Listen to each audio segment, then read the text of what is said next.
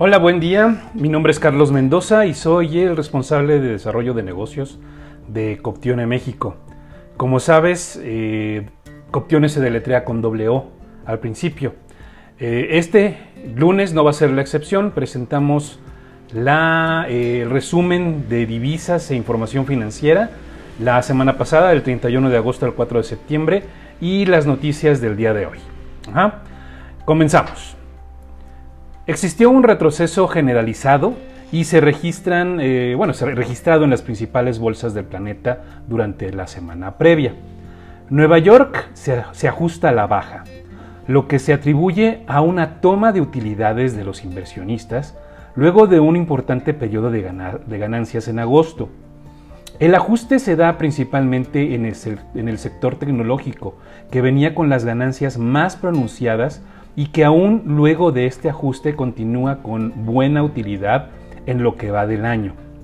En la parte de datos económicos, la semana fue ligera, siendo el único dato relevante el de la nómina no agrícola, que sumó 1.4 millones de nuevos empleos en agosto, en línea con lo estimado. Por otra parte, la tasa de desempleo, que se mide por separado, cayó por encima de lo esperado y se estima que se ha recuperado 48% de los, de los empleos perdidos en los meses de marzo y abril. En Europa se vivió la misma tónica que en Estados Unidos de toma de utilidades.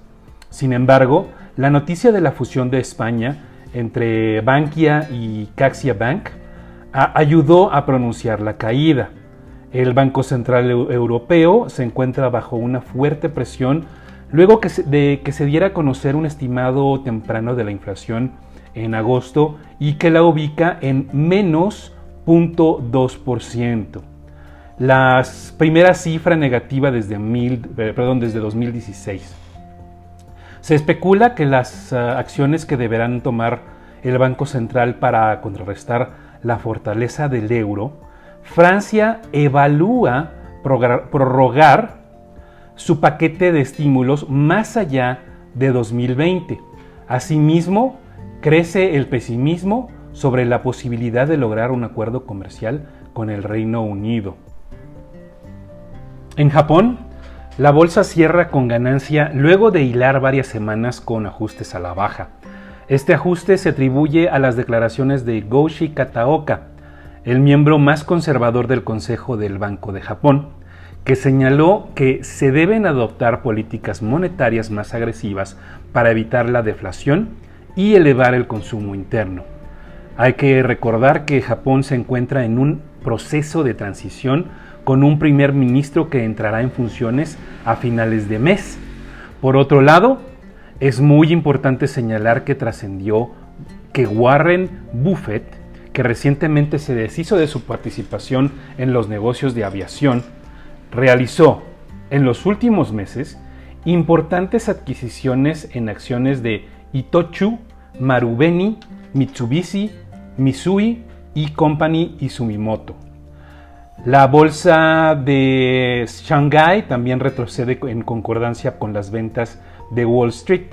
No obstante que el dato dado a conocer por el eh, PMI confirma una sólida recuperación y los datos de COVID siguen cayendo.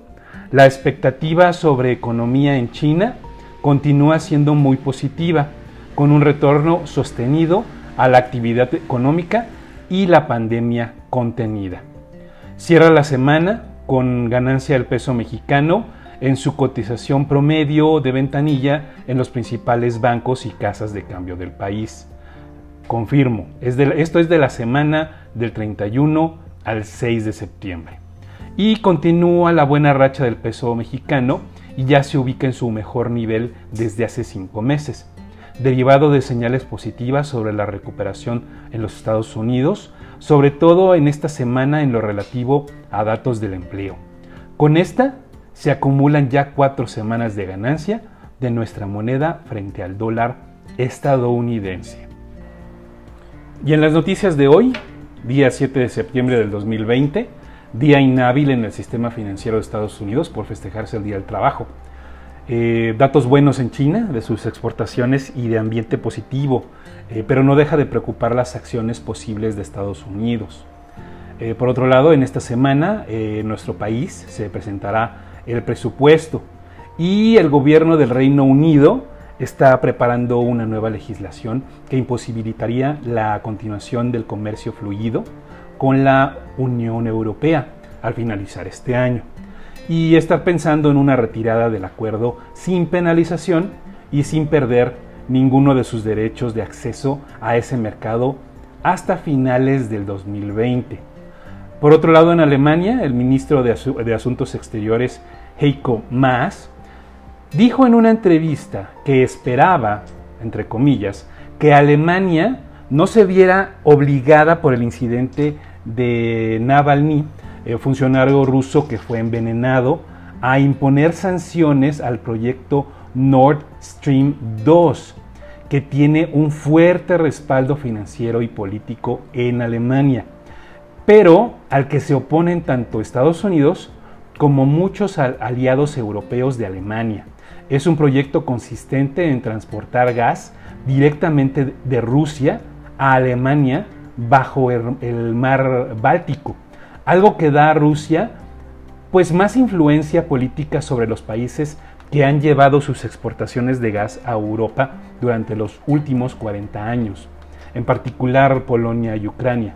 Eh, ya finalizando la agenda del día de, eh, de hoy, día inhábil en Estados Unidos, lo repito, Alemania datos de, actividad industrial salieron negativos y las divisas eh, con baja y overnight de, dólar tocó un mínimo de 21 pesos con 53 centavos y un máximo de 21 pesos con 65 centavos. Y en este momento se puede comprar en 21 con 57. El euro, el mínimo tocó 25 pesos con 49 centavos y tocó un máximo de 25 pesos con 60 centavos.